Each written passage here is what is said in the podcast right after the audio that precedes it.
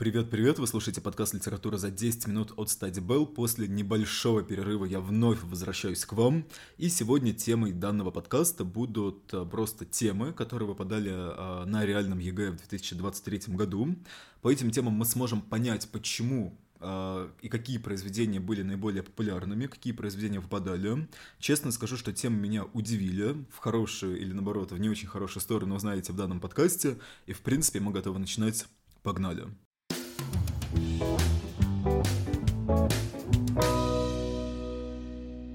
А, начну сразу, да, так скажем, с козырей. То, что меня очень сильно удивило, это а, то, что практически все темы были ОГЭшные. Что такое ОГЭшные темы? Люди, которые сдавали ОГЭ по литературе, понимают, насколько кодификатор ОГЭ меньше по объему с точки зрения произведений, чем кодификатор ЕГЭ.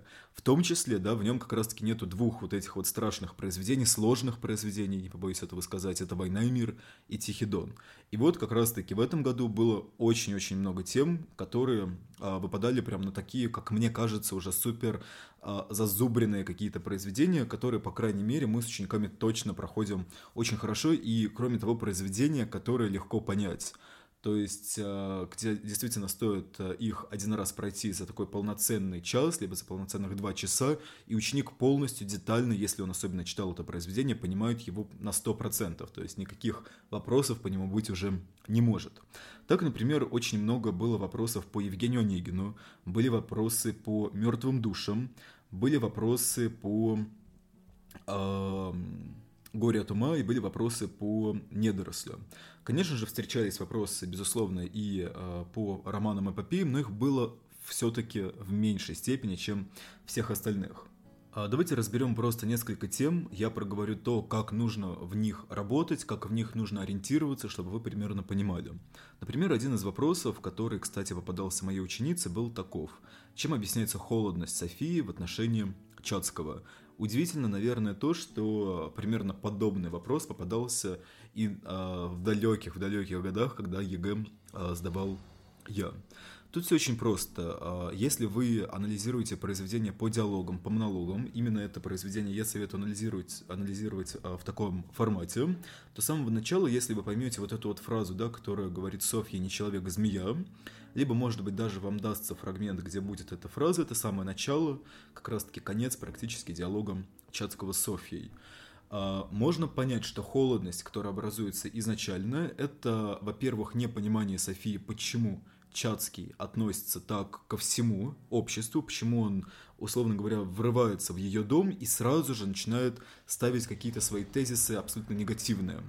А также мог бы быть вопрос, например, а, какие основные идеалы Чацкого, либо там за что борется Чацкий. И тоже уже по первому диалогу Софии можно было бы все абсолютно это понять. То есть первая причина холодности Софии это, конечно же, э, непонятие, почему Чацкий таков, да, почему после стольких лет, казалось бы, разлуки он приходит и э, вместе с собой выносит некоторый негатив. Но это такая, безусловно, щепотка. Самая главная горсть, которая приходит в конечном итоге, это отношение Чацкого к Молчалину. В самом первом диалоге он опять же таки затрагивает Молчалина, а, высмеивает его, будет он его высмеивать на протяжении всех своих практически диалогов с кем бы то ни было. В монологах а, он его использует только а, в самом последнем, когда уже говорит о том, что уходит он, уезжает из Москвы навсегда. То есть, по сути, две главные причины — это непонятие, почему так поступает, и как раз-таки вот это безумная, наверное, фраза про Молчалина как раз-таки, которая задевает Софью, потому что она в него влюблена.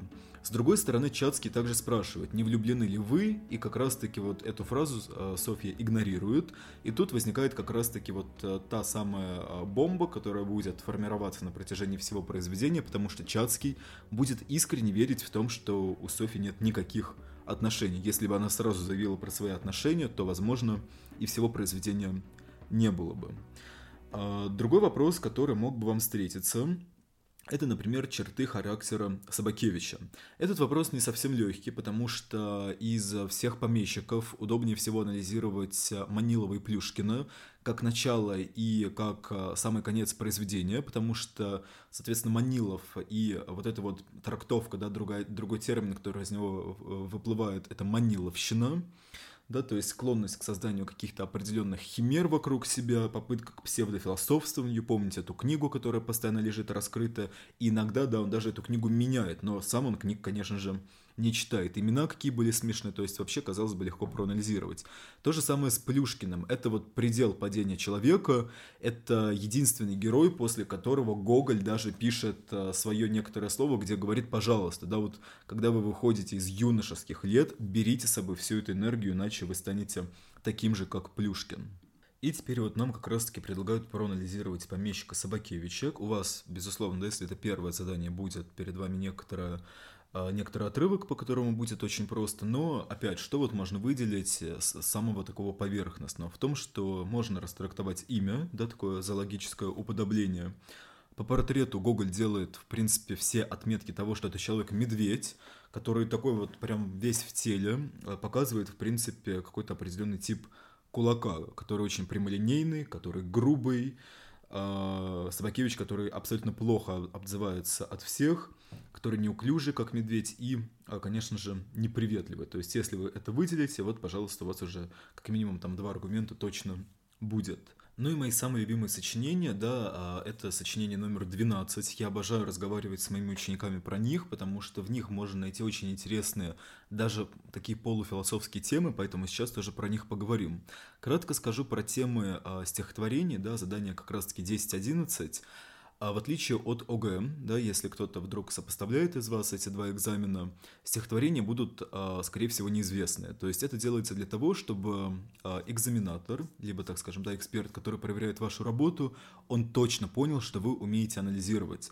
То есть он должен понять не то, что вы выучили анализ, то, что вы выучили стихотворение, а именно то, что вы можете на неизвестном, может быть, даже в чем-то сложном стихотворении провести качественный, полноценный анализ. То есть тут нет ничего такого, не помню даже на самом деле года, когда на ЕГЭ по литературе можно было встретить какие-то очень известные стихотворения по типу там Паруса, условно говоря, Лермонтовского поэта, а, может быть, а, стихотворения какие-то известные Тютчева, Маяковского, ну, то есть нет, все-таки берут зачастую практически вторую половину 20 века, и если даже а, поэт будет вам известен, то, скорее всего, произведение это точно вот не топ-10, будет где-то такое более-менее то, которое действительно будет вам незнакомо. Ну и давайте возьмем одну тему. Например, мне очень понравилась тема, что значит символ Шинели в гоголевской Шинели. А, это очень простой вопрос. А, мы его разбираем с учениками практически каждый год, когда проходим Шинель. Опять же таки, да, с чего можно начать? Можно начать с конфликта. Какой конфликт у нас в этом произведении? Маленький человек в лице как раз-таки Акакия Акакевича против чиновников, либо против бездушного мира чиновников. И э, Шанель, по сути, является не просто мечтой Акаки Акакиевича, а Шанель является не просто символом, да, который связывает все. Шанель — это вообще такая точка, как камень какого-то некоторого преткновения всего произведения, благодаря которому Гоголь может раскрыть и свое отношение к герою, и, конечно же, самого героя, потому что без Шанеля э, вообще вся эта история Акаки Акакиевич, она как будто бы даже и не состоялась бы никогда. Просто смотреть за человеком, который э, ничтожен, казалось бы, никаких чувств не проявляет на протяжении всей своей жизни, думаю, будет неинтересно абсолютно никому. И вот как раз-таки с помощью Шинели, которая в какой-то момент появляется у нас как э, мечта, как новая цель, э, Гоголь и прослеживает сразу две линии. С одной стороны, он унижает героя, а с другой стороны, наоборот, его восхваляет, его возвышает. Если мы говорим про унижение, да, то показывается вот насколько, что в принципе смыслом жизни, идеалом, мечтой становится всего лишь шинель. То есть это сразу и убогость интересов, и доведение до предела, вот этот вот гротеск вечный, который у нас идет практически уже рядом с нами, потеря главной ценности в итоге приводит героя опять же таки к смерти. Но с другой стороны, с помощью Шинеля герой и возвышается, да, потому что жизнь, она как будто бы наполняется смыслом только тогда, когда у Акаки Акакевича вот появляется эта цель купить себе новую шинель. А смерть, она вообще подобна вот смертью, не знаю, какого-то практически Ромео, который, потеряв любимого человека, вот то же самое тут у нас, да, происходит вот этот вот какой-то невероятный романтизм, а, может быть, даже сентиментализм в некоторых моментах, что потеряв свою любимую вещь, а, главный герой погибает – ну, то есть вот примерно в таких словах можно раскрыть ту или иную тему. Сразу скажу, что то, что я видел, то, что мне говорили ученики, темы были достаточно несложные. а, ну, за исключением некоторых, безусловно, нужно понимать и нужно быть, наверное, все-таки, ну, каким-то реалистом, да, что вы придете в 12 сочинении 100%, ну, хотя бы две темы будут достаточно сложными для вас. То есть очень редко, когда такое попадается, когда вы приходите, и вот для вас полностью вот все разложено, как, как вы хотели, как вы мечтали, все понимаете, и вы вот выбираете там из лучшего еще более лучшее. Ну, то есть такого, конечно, встречается это крайне редко. То есть к этому, чтобы такое произошло, нужно быть готовым на 200%. А, ну, вообще, в принципе, вот за годы моего а, преподавания могу сказать, что быть готовым на 200% не получается практически никогда. Либо, чтобы вам как-то вот повезло до невероятности. Ну, тоже вот как-то, вы знаете, не везет практически, так скажем, вот в этом плане никому. Что еще хочу сказать, что с хорошей подготовкой, а, с хорошим знанием произведений – опять же таки, да, отмечаю вот это вот слово хорошее, да, даже не превосходное, не отличное, если какие-то моменты даже вдруг у вас будут западать, в любом случае написать ЕГЭ по литературе на очень хорошие баллы, под хорошими баллами я подразумеваю 80-85 плюс, всегда возможно. Нужно только готовиться, нужно идти к своей цели, и у вас все получится. Но вы слушали подкаст «Литература за 10 минут» от Стади Белл. Пока-пока.